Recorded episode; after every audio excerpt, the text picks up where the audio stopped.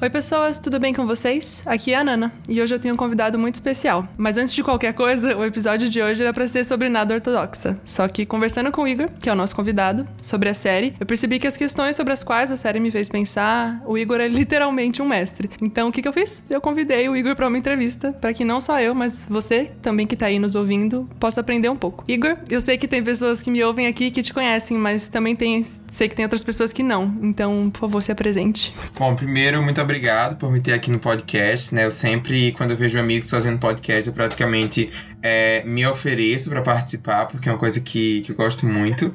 É, tanto gosto de ouvir como gosto de falar, então, para mim é, é a melhor forma de conteúdo da internet, podcast. É, então, meu nome é Igor Sabino, eu sou de Campina Grande, Paraíba. Eu sou bacharel e mestre em Relações Internacionais e atualmente eu faço doutorado em Ciência Política pela Universidade Federal de Pernambuco, também com ênfase em política internacional. Então, já há alguns anos que eu venho pesquisando sobre Israel, sobre Oriente Médio. Né? Basicamente, a minha linha de pesquisa é religião e relações internacionais, e aí dentro disso, entre várias coisas: perseguição aos cristãos, refugiados, antissemitismo e, enfim, por aí vai. Bom, então como vocês puderam ver, o Igor tem, né, muito conhecimento a respeito de Israel, sobre antissemitismo também, enfim. E uma das coisas que me fez pensar, né, que a série, que é Nada Ortodoxa, me fez pensar, foi sobre, né, os estereótipos que, querendo ou não, a série coloca ali a respeito dos judeus ortodoxos e como isso, de certa forma, pode né, fazer com que o antissemitismo aconteça numa escala maior, enfim, tal. Eu não quero falar mal da série, que eu realmente gostei muito dela. Uma série sensacional. Mas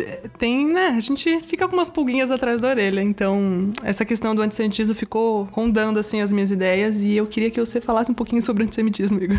Então, é, primeiro, acho que a gente tem que entender o que é antissemitismo, né? O antissemitismo é, eu conceituo como sendo qualquer ódio, né, qualquer, seja demonstrado em ação, é, em palavras, depositado, né, direcionado ao povo judeu, que não seria direcionado a nenhum outro povo.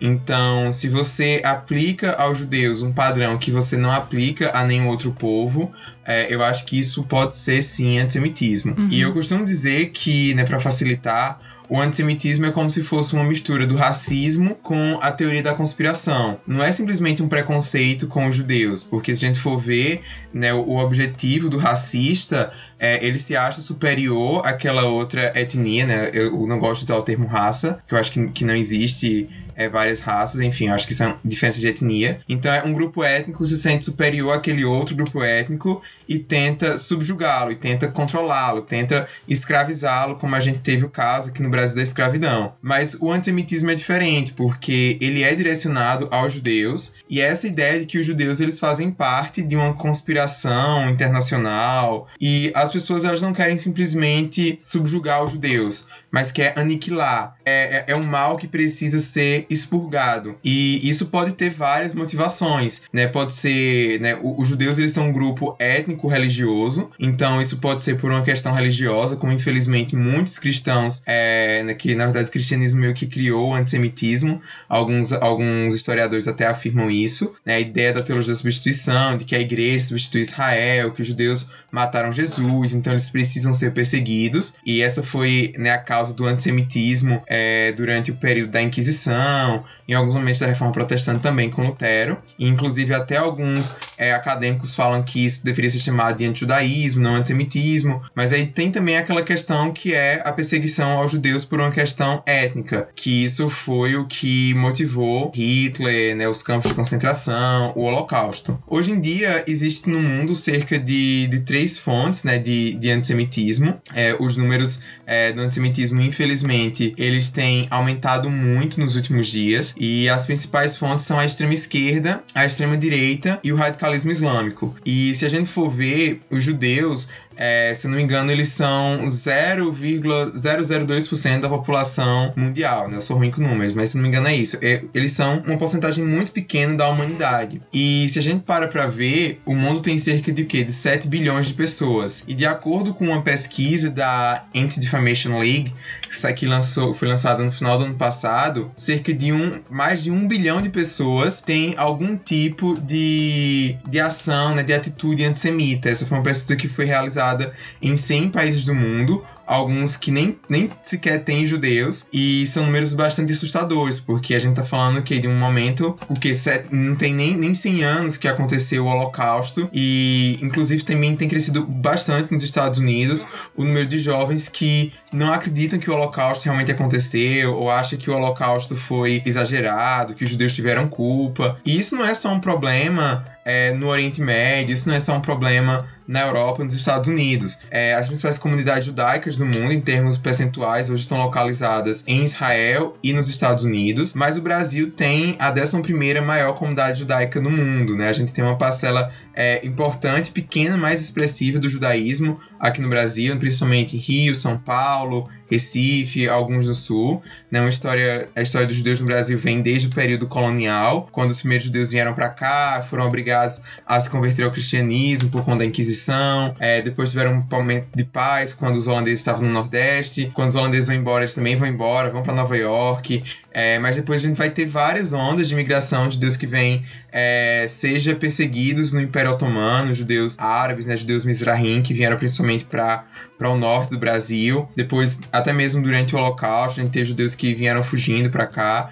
Enfim, os judeus, né, eles estão presentes na nossa sociedade, fizeram várias contribuições. Apesar deles serem né, uma parcela pequena da, da nossa população, embora tão importante, o, os números em relação ao antissemitismo no Brasil são bastante assustadores, porque de acordo com essa mesma pesquisa da ADL, é, 25% da população brasileira tem algum tipo de, de opinião antissemita. Nossa, 25, cara. Não, é, é muito. É surreal, né? 25% da população brasileira acredita uhum. em, em, estereótipos antissemitas. E eu acho, assim, muito chocante porque 63% dos entrevistados acreditam que os judeus falam demais sobre o que aconteceu com eles no Holocausto. E eu acho que a gente não Meu fala Deus. demais, acho que a gente fala pouco, acho que a gente tem que falar mais. Né? A gente precisa educar mais as pessoas. E uma coisa que eu achei muito interessante, né, como você falou na série Nada Ortodoxa, é porque a visão do judeu hoje, para muitas pessoas, é exatamente essa, né? Do judeu ortodoxo, aquele homem né, com os cachinhos, de boné, de, de, que tudo, né, não, de chapéu preto, de roupa preta. E sim, os judeus ortodoxos, eles são uma parcela importante do judaísmo, mas o judaísmo ele é uma religião plural, né? Como eu falei, os judeus eles não só são uma religião, como também são um grupo étnico. Então a gente tem judeus culturais, que são até mesmo judeus ateus, né? Um, um autor israelense que, que eu gosto muito, Amos Oz, por exemplo, ele era um judeu ateu e ele era muito orgulhoso de ser judeu, levava a sua identidade judaica muito a sério. E por causa disso, né, pelo fato desses judeus eles serem os mais visíveis, mais fáceis de serem identificados, acabam que eles se tornam é, mais alvos do antissemitismo. Então tem uma, uma matéria que saiu é, no New York Times em, em fevereiro desse ano, que em, janeiro aumentou muito o número de crimes de, de agressão contra os judeus ortodoxos é, em Nova York. Porque né, se você vai em Nova York, é muito comum você vê-los é, em vários lugares da cidade, Manhattan, enfim. E eu acho então a série muito interessante para chamar a atenção né, para isso, para essa questão é, do judaísmo ortodoxo, porque muitas dessas comunidades, os judeus Haredim, eles têm uma relação muito complicada com a, modernidade. E isso ficou muito claro até mesmo durante o, o, essa crise que a gente tá vendo do coronavírus, né? Até o, o governador de Nova York, né, o prefeito, não sei lá, algumas autoridades é, tiveram algumas, algumas atitudes bem antissemitas, querendo fechar. Eu não diria antissemitas, né? Mas assim, bem contrárias à liberdade religiosa, querendo fechar as sinagogas à força, porque é, muitas das comunidades foram fundadas por pessoas que resistiram ao Holocausto, sobreviventes do Holocausto. Então é uma série de traumas que levam eles a ter interpretações é, muito radicais radicais da Torá, muito radicais da, da, do Talmud, e isso acaba gerando muito sofrimento. E a série Nada, Nada Ortodoxa fala sobre isso, né? Fala sobre é, como algumas mulheres elas se sentem oprimidas, o quanto que elas sofrem. E eu acho importante a gente falar sobre isso, sobre esses abusos que acontecem dentro da comunidade judaica, mas eu acho que são abusos que acontecem em qualquer comunidade, religiosa ou não, né? Infelizmente a gente tá cheio de escândalo envolvendo evangélico nos últimos dias, né? Tem escândalo com espírito espíritas, tem escândalos com, com muçulmanos. Então eu sempre digo assim que a depravação total não é exclusividade dos judeus. E eu acho muito legal o quanto que Paulo ele, enfatiza isso o tempo inteiro em Romanos, né? De que todos pecaram é, e constituídos da glória de Deus todos precisam do evangelho, primeiro o judeu e depois o grego, né? Aquele que perseverar em fazer o bem terá a vida eterna, aquele que não é, terá condenação eterna, uhum. e ele uhum. sempre enfatiza: primeiro o judeu, depois o gentio. Então eu acho que tá todo mundo no mesmo barco. Mas eu gosto muito dessa série porque eu acho que ela nos faz pensar sobre essa questão do crescimento do antissemitismo, nos faz pensar sobre essa questão da depravação total, né? Que todos estamos sujeitos ao pecado, né? Fala também sobre essa questão da condição da mulher. E nesse sentido, eu, claro, tenho algumas críticas à série, mas eu acho que foi muito, muito legal a forma como eles retratam. Eu acho que é muito sensível, até pelo fato de, de a autora ela ter acompanhado todo o processo, né? De, de produção da série. E é interessante porque muitos judeus ortodoxos, né, ultra-ortodoxos, na verdade, eles são ultra-ortodoxos, há uma diferença. A gente chama de, de Haredim. Muitas dessas pessoas, desses jovens que abandonam as comunidades, é, eles acabam abandonando o judaísmo de vez. E não foi isso o que aconteceu com a autora, né? Ela tentou, né, que, pra quem não sabe, esse livro, ele é, é uhum. é, a série, na verdade,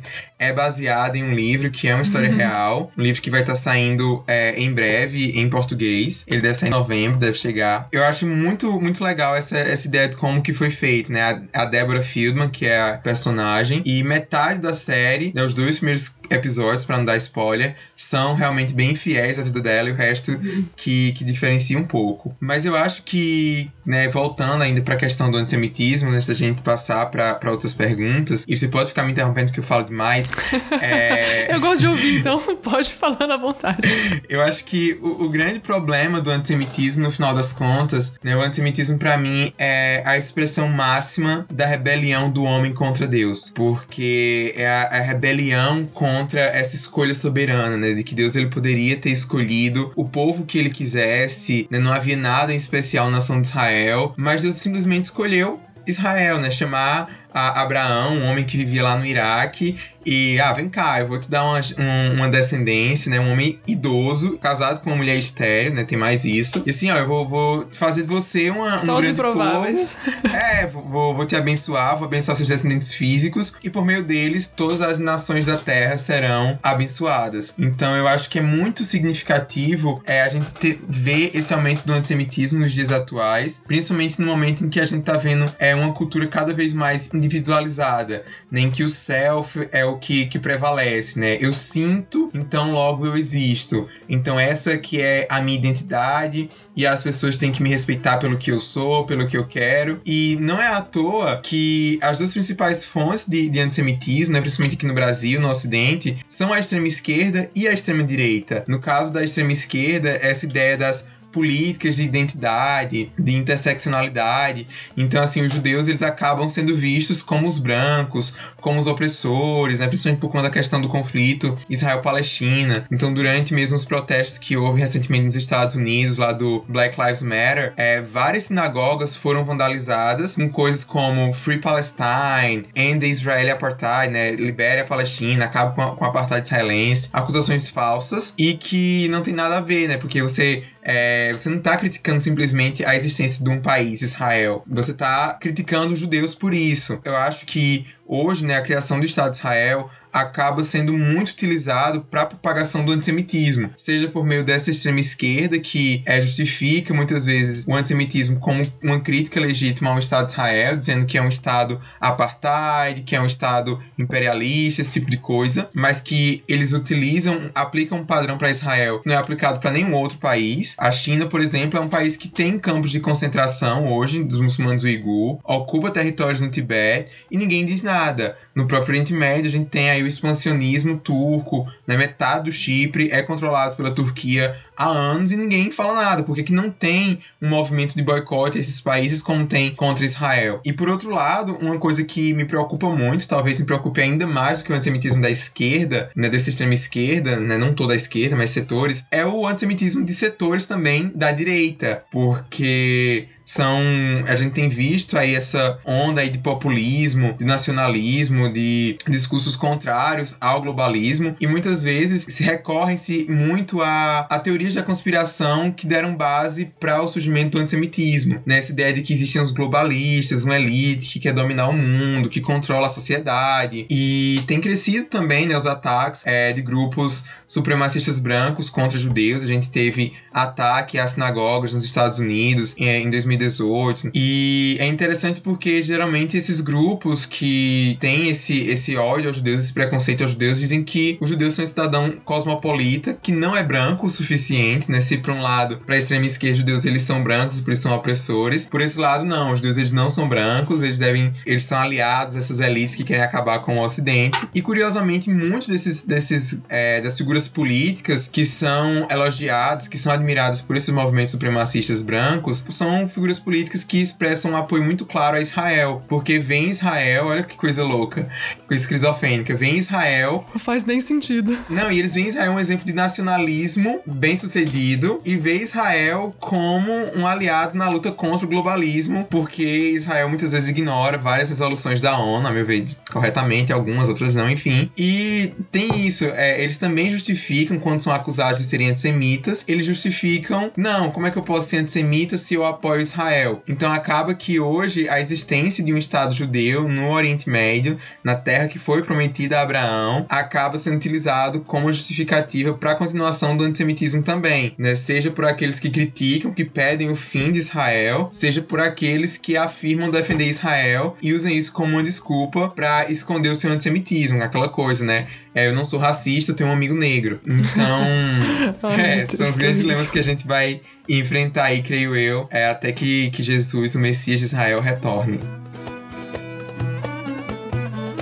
Então, como que foi que você se interessou por Israel? Enfim, você tem todo o seu estudo, sua dedicação, sua vida voltada para isso. Como que foi que você se interessou por isso? Então, é, isso é uma, uma história muito curiosa. Eu sempre brinco que eu me considero, embora eu tenha muito problema com essa ideia de que a igreja substitui Israel, eu não creio nisso de jeito nenhum. Eu nem gosto daquela coisa de dizer que a igreja é o Israel de Deus, mas eu me considero um, um semita espiritual, né? Um judeu espiritual. Em que sentido? Eu cresci em um, um lar evangélico, né? Desde, desde criança, meus pais sempre foram evangélicos. Minha mãe, ela era meio assim fundamentalista, não no sentido pejorativo do termo, né? Eu, uhum. eu, eu, entendo, embora eu não concorde mais hoje, eu acho que nem ela concorda com essa visão, mas ela tem muito aquela ideia de que muito de mensagem subliminar, né? Aquela coisa de crente culture, né? Que todo, acho que todo crente que estiver ouvindo isso vai se identificar com o que eu vou falar agora. Né? Então assim, eu não lia conto de fada, minha mãe não lia conto de fadas, assim, lia só as histórias da Bíblia. É, não era tudo filme da Disney que você podia assistir, porque sempre tinha né, aquela coisa de que alguém ouviu o produtor que fez isso e a mensagem secreta. Meu Deus, eu só fui assistir Harry Potter, eu já era Gente, adolescente. Eu nunca assisti tipo, Harry Potter. Quase. Vocês noção, eu nunca assisti nem Harry Potter. E então tinha muito disso na minha casa. E ao mesmo tempo, minha mãe ela sempre lia muito as histórias do Antigo Testamento para mim, aquelas Bíblias ilustradas. E, e, eu achava muito legal isso, né? Essa ideia de que, caramba, é um povo antigo, né? Os milagres. Parecia assim, aquela aventura que eu, enquanto um garoto, eu buscava, né? Geralmente seria em livros hoje, como Percy Jackson, Narnia. Depois que eu descobri Narnia foi um sonho. Mas enfim, esse tipo de, de, de coisa que eu buscava, que é normal crianças buscarem de fantasia e que eu acho que deve ser totalmente estimulado, eu encontrava isso na Bíblia. E eu adorava ler o, o Antigo Testamento, então eu sempre senti muito essa relação com os judeus, assim. E eu tinha muita curiosidade de saber, ah, e, e como é que, que, que as coisas estão hoje? Então eu perguntava à minha mãe, é, mãe, os filisteus existem ainda hoje? Eles foram totalmente extintos? E, e onde é que fica é, esse lugar da Bíblia no mundo hoje. Eu lembro que no Natal, é, na minha cidade, tinha aquelas apresentações do presépio, né? Era o presépio vivo. E eu falava assim pra minha mãe, fez, mãe, deve ser muito legal, né? Em Belém, eles devem fazer isso no mesmo lugar em que Jesus nasceu. E minha mãe não tinha conhecimento de geopolítica, minha mãe é professora de ciências, hoje é enfermeira, confeiteira, enfim. E ela falava assim, não, Hoje é tudo guerra lá, não tem isso, é complicado. E claro, né, eu nasci em 95, então foi o, o auge né, de várias tensões que teve no conflito Israel-Palestina durante a minha infância, na construção do muro, na Cisjordânia, e era o que ela via no jornal, né? Era briga, bomba, enfim. Mas eu tinha muito forte essa curiosidade de, de querer saber como era que tava, né? Desde criança eu sonhava em ir pro Egito para ver as pirâmides e dizer que queria ser arqueólogo, né? Esse tipo de coisa. Adorava Indiana Jones. E é interessante que, graças a Deus, parte disso se cumpriu na minha vida, né? Consegui realizar alguns desses sonhos, embora não seja arqueólogo. É, mas aí, quando eu fui me tornando adolescente, a minha, meu interesse no Oriente Médio ele continuou, só que ele mudou um pouco de foco, porque eu comecei a ter um interesse maior em questões humanitárias, né? E eu vi falar sobre a perseguição aos cristãos e ver que sabia que, que tinha cristãos que estavam sofrendo naqueles países, a minha questão missionária. Foi algo que me interessou muito e eu decidi fazer relações internacionais. E quando eu comecei a fazer relações internacionais, né, assim, logo no primeiro semestre e tal, eu cheguei, ah, quero estudar Oriente Médio. Na verdade, eu queria ter feito letras árabe ou hebraico, tanto que eu, que que eu interesse na região. E eu comecei a, a, mostrar que eu era, de certa maneira, favorável à história de Israel, né, ao Estado de Israel. Eu cresci na igreja presbiteriana, detalhe, meus pais sempre foram muito pentecostais, mas eu fui criado na igreja presbiteriana, fui batizado quando era recém-nascido, toda essa coisa. Então, não tinha é, muito essa ideia que a gente vê em, alguns, em algumas igrejas evangélicas da importância de Israel, né, de aquela coisa de deixados para trás, sensacionalismo, isso não fez parte né, da, minha, da minha infância, da minha adolescência. Então, eu sabia que alguns crentes tinham uma visão assim sobre Israel, mas eu não, não era muito encorajado a buscar saber disso na minha igreja. E então eu apoiava Israel por conta dessa afinidade que eu tinha com os judeus, né, por conta de toda a história do Holocausto. Então, eu era simpático a Israel e também foi no momento que estava começando a ter essa polarização política, esquerda, direita, e a minha cidade é muito conservadora, assim, no sentido político, é muito direitista então já tinha essa predisposição. E aí foi quando eu comecei a ver que Israel era meio que um tabu, que era aquele grande elefante na sala. Ninguém na minha faculdade era favorável a Israel. Eu descobri que existia um movimento, né, de boicote, desinvestimento e sanções contra Israel, e que a maioria dos meus colegas, alguns professores, eles apoiavam isso de forma bastante entusiasmada. E eles olhavam para mim e falavam assim: como é que você é cristão e, e você consegue apoiar esse tipo de Estado? E aí eu entrei em várias crises de fé, tipo, muitas crises, porque eu parei para ver o seguinte: a visão teológica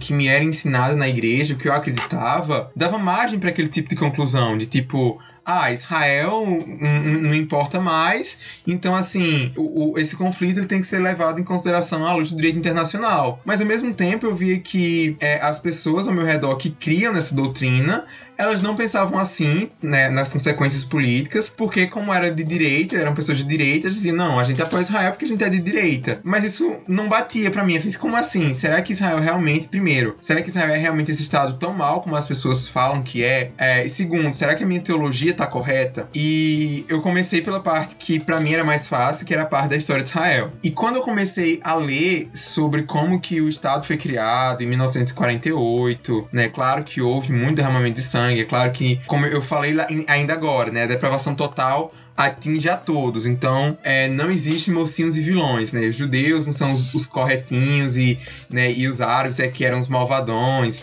né? É claro que existem gradações do mal. É claro que eu acho que, né, em alguns momentos uns foram bem piores do que os outros. E aí, uma coisa que eu aprendi é que quando se trata de história, mas principalmente do conflito Israel-Palestina, o que importa não são os fatos em si, o que ocorreu, mas como fato, aqueles fatos são interpretados. Então, existe uma narrativa palestina palestina, uma narrativa árabe, e existe uma narrativa judaica israelense. Mesmo assim, um, um, um parênteses, nem todo judeu é sionista, nem todo judeu apoia Israel, né? Como eu falei, o judeu ele pode ser judeu por uma questão religiosa, por uma questão étnica, e o israelense é diferente. O israelense é quem é cidadão do Estado de Israel. Inclusive, há árabes israelenses, que são árabes que tiveram a cidadania israelense depois que o Estado foi criado. E hoje eu acredito que a narrativa é, israelense, que a narrativa judaica, é a mais próxima da realidade, né? Porque a gente que é cristão, a gente deve ter esse cuidado de, de buscar a verdade de fato. Então, eu, eu, não, eu não nego meu viés, eu deixo muito claro, eu sou sionista eu adoto a narrativa de Israel, e, mas eu não ignoro a narrativa palestina, pelo contrário, tenho muito respeito por vários símbolos nacionais palestinos, apenas discordo, é, mas defendo a criação de um Estado é, palestino no futuro, enfim, não nego esse direito deles. Mas voltando, né, à, à minha jornada, é porque, como é um assunto polêmico, eu não, eu não quero ser cancelado, não quero ser mal compreendido, então eu fico fazendo vários parênteses. é.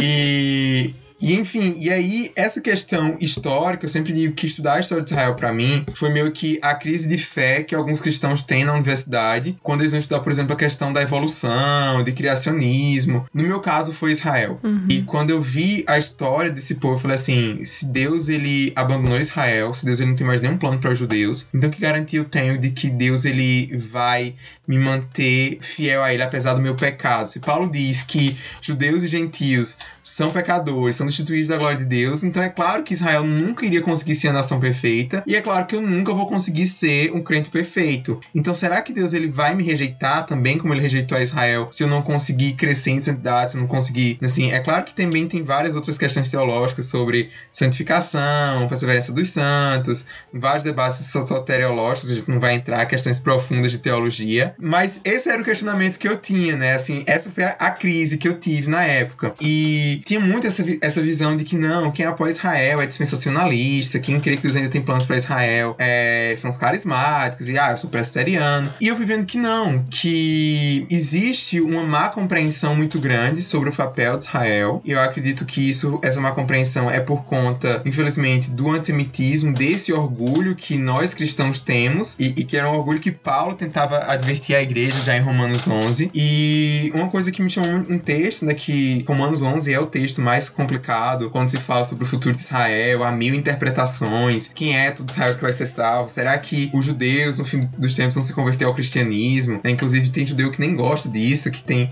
que foge dessa, dessa visão. É, ou será que aquilo é a igreja? Enfim. Mas depois de muito tempo, assim, muitos anos lendo sobre, sobre esse assunto, né? Foi uma jornada, não foi uma coisa que, ah, é, eu comecei a ler isso hoje, amanhã eu já tava dando curso na internet, dando palestra. Não, isso assim foi uma coisa que, que le, le, gastou muito meu tempo, requereu muito de mim. Eu tive vários conflitos internos, assim, várias noites sem dormir, lendo e conversando. Até que eu consegui ir também depois para Israel, ver o conflito é, em loco, ir para países árabes também. Mas uma coisa que me chamou a atenção foi lendo esse capítulo de Romanos e ver que existe um versículo, na verdade, dois versículos que são meio que ignorados, que é o versículo 28 28 e 29, que fala que os judeus, né, o, o, aqueles judeus que rejeitaram a Jesus, primeiro, eles rejeitaram Jesus para que o evangelho chegasse até nós, cristãos gentios, e que por causa disso eles são inimigos de Deus por conta do evangelho, e eles são inimigos de Deus no sentido que todos nós que não temos Jesus, né, Paulo diz que Cristo morreu por nós enquanto nós éramos seus inimigos, então toda a humanidade é inimiga de Deus. E eu sempre friso isso porque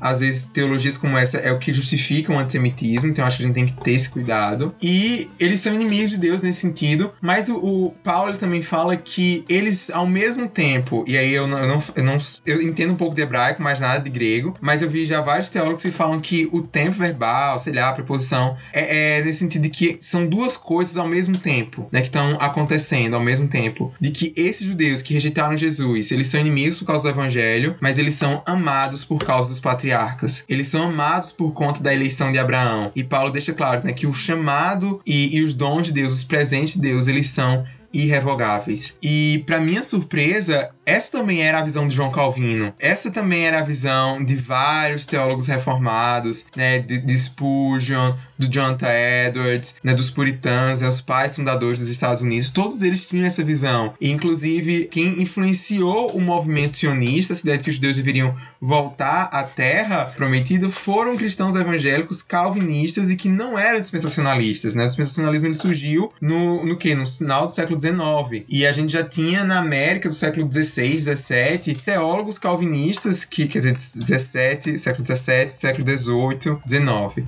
Né, também não achar que eu sou analfabeto de história. É, que tinham essa, essa visão, né, sobre o futuro de Israel, que interpretavam profecias do Antigo Testamento de forma literal. Então eu vi que isso era algo muito maior do que eu. Eu noto, assim, a providência de Deus na minha vida em me guiando nisso, porque essas crises que eu comecei a ter foi mais ou menos assim 2012, quando entrei na, entrei na faculdade em 2012, mas 2012, 2014, por ali foi quando eu fui começando a ter uma ideia formada, que era que eu acreditava sobre Israel, tentando conciliar isso com é, escatologia, né, a visão do fim dos tempos, com aquilo que havia sido ensinado na igreja presbiteriana, várias coisas. E eu conheci, é, em 2017, 2016, eu conheci uma organização chamada Philos Project, que é a organização que eu represento hoje no Brasil. E o Philos ele surgiu em 2014, exatamente pra, com o objetivo de fornecer um treinamento, fornecer educação para jovens cristãos acerca de Israel e acerca do Oriente Médio, acerca da perseguição aos cristãos, né? Que era esse o meu objetivo inicial, né? Quando eu comecei a estudar Oriente Médio. E por quê? Porque muitos jovens americanos é, cristãos, eles têm entrado em crise, assim como eu entrei, mas porque eles acreditam em mentiras sobre Israel e também várias outras questões aí culturais, religiosas, enfim, eles acabam abandonando esse apoio a Israel. E o Filos ele surgiu também com essa ideia de promover esse novo sionismo cristão, que é um sionismo que defende que os judeus são um povo nativo à terra e que foca nesse apoio cristão a Israel, não por uma crença específica sobre o fim dos tempos, mas por uma interpretação correta de Romanos 11, 28 e 29, e principalmente por uma interpretação correta da aliança abraâmica, né, de entender que quando Deus ele fez aquela aliança com Abraão, havia um, um elemento ter, terreno, um, uma terra física, que não foi é, substituído, que não significa o céu, que não apontava para algo diferente. Algo que, que, é bíblico, entendeu? Você não precisa abraçar um sistema de teologia específico, você não precisa deixar de ser presbiteriano, por exemplo. Eu deixei de ser, mas foi por outras razões. É, você não precisa deixar de ser presbiteriano, por exemplo, para crer nisso. E, e até mesmo os católicos, é, eu acho que alguns, alguns católicos estão bem à frente, nós evangélicos, porque depois do Holocausto, né, teve o segundo concílio do Vaticano e tem um documento na Nostra Aetate que fala isso, né, que a aliança de Deus com o povo judeu é uma aliança eterna. A gente só discorda dos católicos porque para os católicos judeu é salvo se continuar mantendo o judaísmo, né? A gente é protestante, né? a gente é evangélico, a gente evangeliza as pessoas, então isso aí é uma coisa que é bem polêmica, evangelismo de judeus, não vou entrar aqui agora, mas nisso a gente discorda dos católicos. E, e enfim, e aí eu descobri o Filos, é, eu fui para Israel com o Filos, eu escutei né, várias narrativas, eu fui exposto a várias realidades. Assim, foi uma, uma viagem muito intensa do ponto de vista emocional, porque era assim, de manhã a gente tava lá com um cara, né, do governo israelense que inspirou, a, que inspirou não, né, que projetou a ideia de se criar um muro para separar os territórios palestinos de Israel. E o cara lá defendendo e mostrando como que aquilo tinha sido importante, como que aquilo tinha diminuído os atentados terroristas em Israel e tal. Depois, né, assim,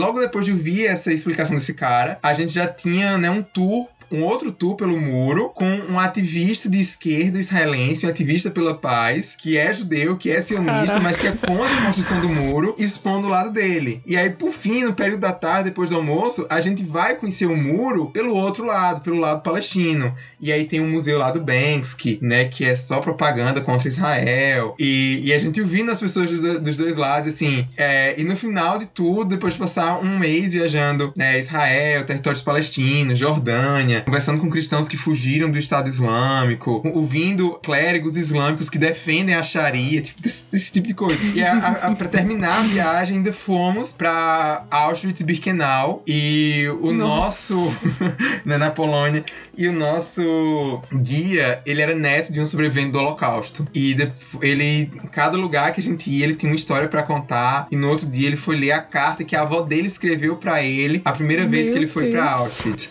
Então, assim, emocionalmente foi é, uma, uma, loucura. Nossa. E, e a ideia do Filos, né, é exatamente levar os jovens evangélicos para fazer esse tipo de viagens, para conhecer Israel, para se reconectar com as raízes da nossa fé. Eu acho que isso é uma coisa muito importante. Né? A gente tem visto uhum. muitos muitos, jovens evangélicos que, que têm deixado o evangelicalismo e abraçado, sei lá, o catolicismo, algumas denominações do, do Oriente, né, como os cristãos ortodoxos, coptos, enfim, porque eles sentem falta desse senso de pertencimento a, a algo sólido. Né? A gente vive nessa modernidade líquida, uhum. né, como diz Bauman, então sente falta de uma liturgia, sente falta de, de uma tradição para dizer que pertence. E, e o Filhos fala que o que a gente precisa fazer é voltar para as raízes hebraicas da nossa fé. E voltar para as raízes hebraicas não significa que eu vou querer judaizar, que eu vou querer sair tocando chofá no culto, é, guardando festa judaica. Não. É que eu vou entender primeiro a Bíblia como tendo um pensamento filosófico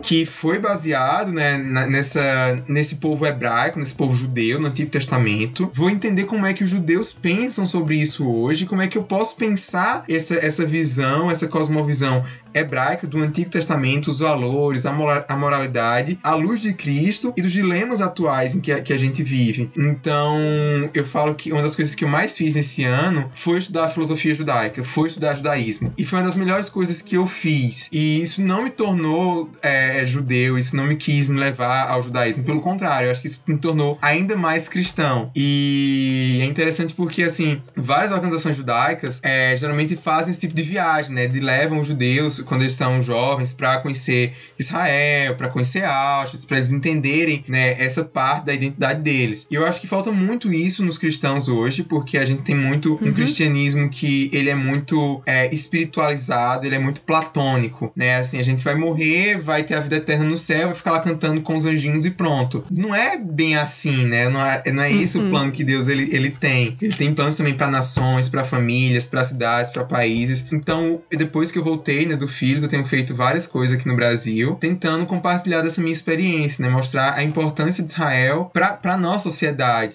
Inclusive, escrevi um livro sobre isso que vai sair em breve, é, que se chama exatamente Por Amor aos Patriarcas, porque é baseado em Romanos 11, 28 29. E esse livro ele é muito especial para mim, né? Vai sair aí em breve pela editora 371, porque ele é uma mistura de, de autobiografia com comentários sobre geopolítica, sobre política internacional, política brasileira, né? Que eu falo sobre o antissemitismo, explico o que é o antissemitismo e por que é tão importante que nós cristãos combatamos isso. Então, eu sempre digo que a história de Israel, ela é a minha história e ela deveria ser a história de todo cristão. Então, por isso que Israel é tão importante para mim, embora eu seja né, um, um, cara do interior da, da Paraíba que, que se meus pais não falam inglês, ninguém nunca saiu do Brasil, e eu que, que fui atrás dessa jornada de querer descobrir as raízes da minha fé. Eu acho que o que me faz estudar relações nacionais, o que me faz ser tão apaixonado por isso, é acima de tudo essa questão espiritual. É entender que assim, caramba, o Deus a quem eu sirvo, né, o Deus que eu acredito que é todo poderoso, o Deus que criou o universo, ele não se manifestou num vácuo. Ele escolheu uma região do mundo, né? Ele escolheu uma cultura Sim. expressiva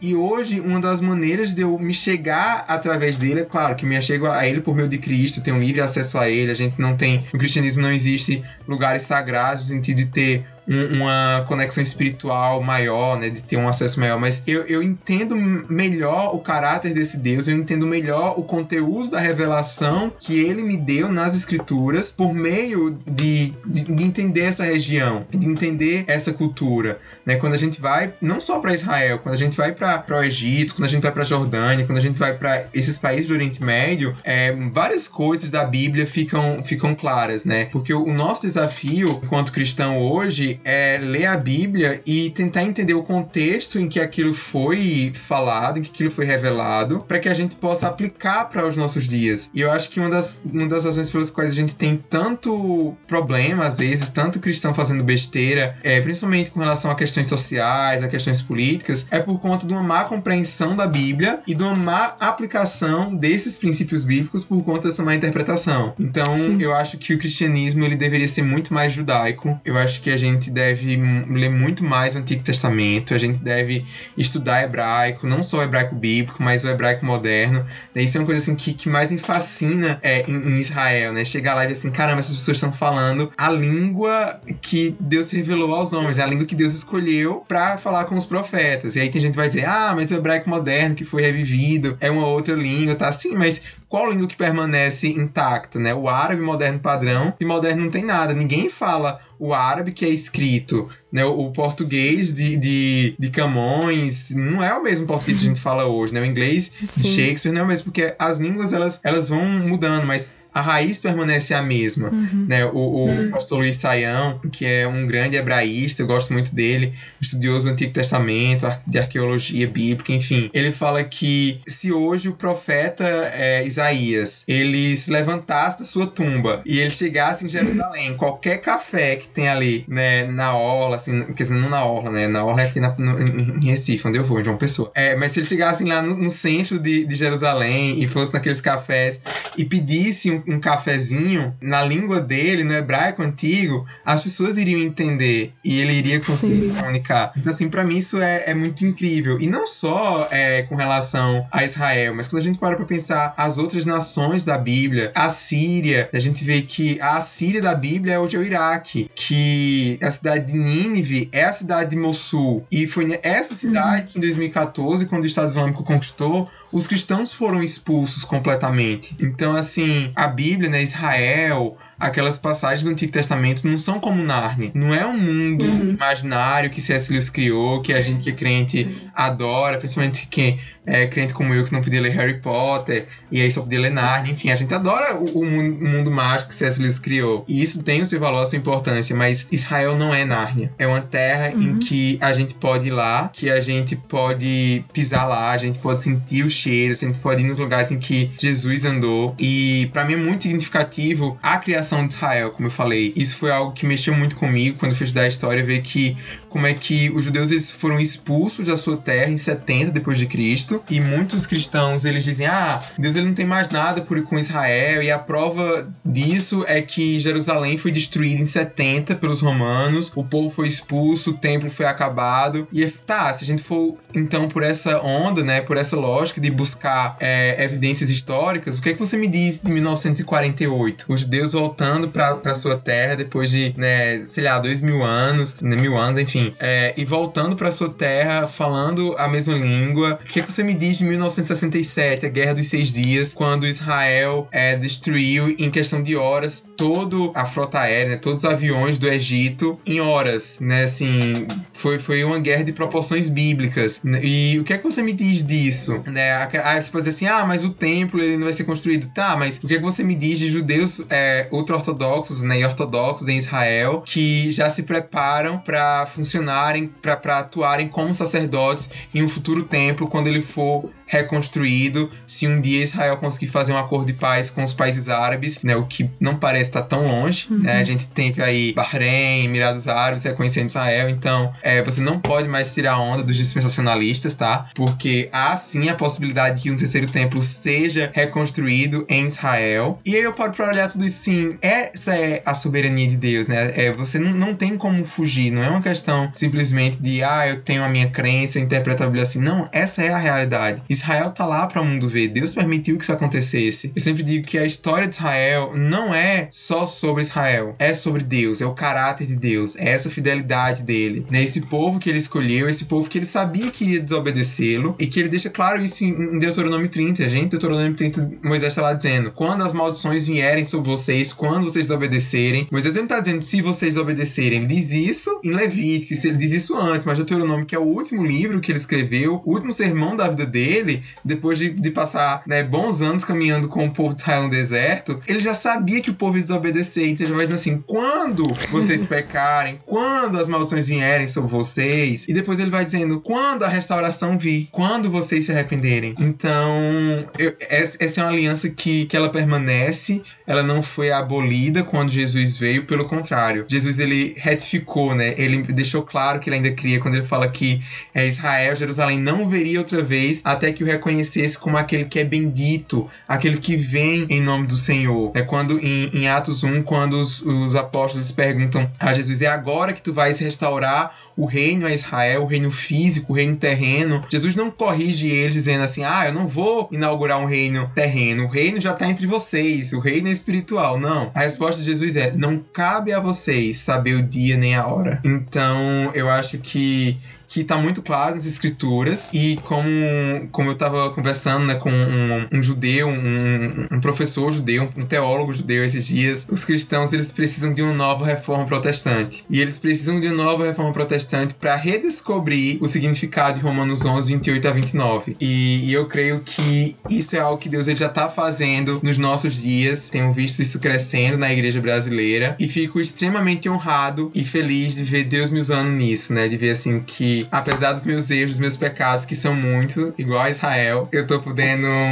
desempenhar um pequeno papel que seja, né? Por exemplo, gravando esse podcast, gravando os mil podcasts que eu sempre gravo, né? os textos que eu escrevo, as coisas que eu faço. Certamente não é para ganhar popularidade, porque se eu quisesse né, ser um influencer nas redes sociais, estaria falando de tudo menos sobre política, muito menos política internacional e muito menos defendendo Israel. Então, é, é basicamente isso. Mas eu acho muito interessante, é, você falou né, no final agora que que a igreja parece que tá finalmente acordando e olhando para Israel com outros olhos. E eu sinto um pouco dessa diferença, assim. A, eu descobri o sionismo e toda, todo, todo esse universo há pouquíssimo tempo. Foi quando eu tava na África, em 2017, que a gente era super amigo de um pastor lá de Limpopo, que ele era sionista e tal. E, e, e, eu fiquei assim, gente, como assim? Porque assim, cresci a vida inteira numa igreja que nunca nem tocou no assunto. Então você se encontra alguém que fala sobre isso e, tipo, fala mesmo o tempo todo, tá? Levanta a bandeira, você fala, gente, por que, que eu não aprendi sobre isso antes, sabe? Tem alguma coisa que tá faltando. Então, isso foi em 2017. Então, a gente chegar em 2020 agora e ter vozes como a sua e, enfim, né, várias outras pessoas que normalmente são as que falam sobre escatologia, falando sobre a importância de Israel e tal, a gente consegue ver como a igreja parece que tá mesmo, né, dando esse avanço. Sim, sim. É, eu tenho notado, assim, várias. É, não só nesse, nessa questão do crescimento de indivíduos, né, que estão tendo essa. Né, de cristãos gerais que estão. Assim, cristãos leigos, por assim dizer, né, que não, não são teólogos, enfim, estão começando a atentar para isso. Mas é interessante a gente ver como que algumas denominações históricas também estão começando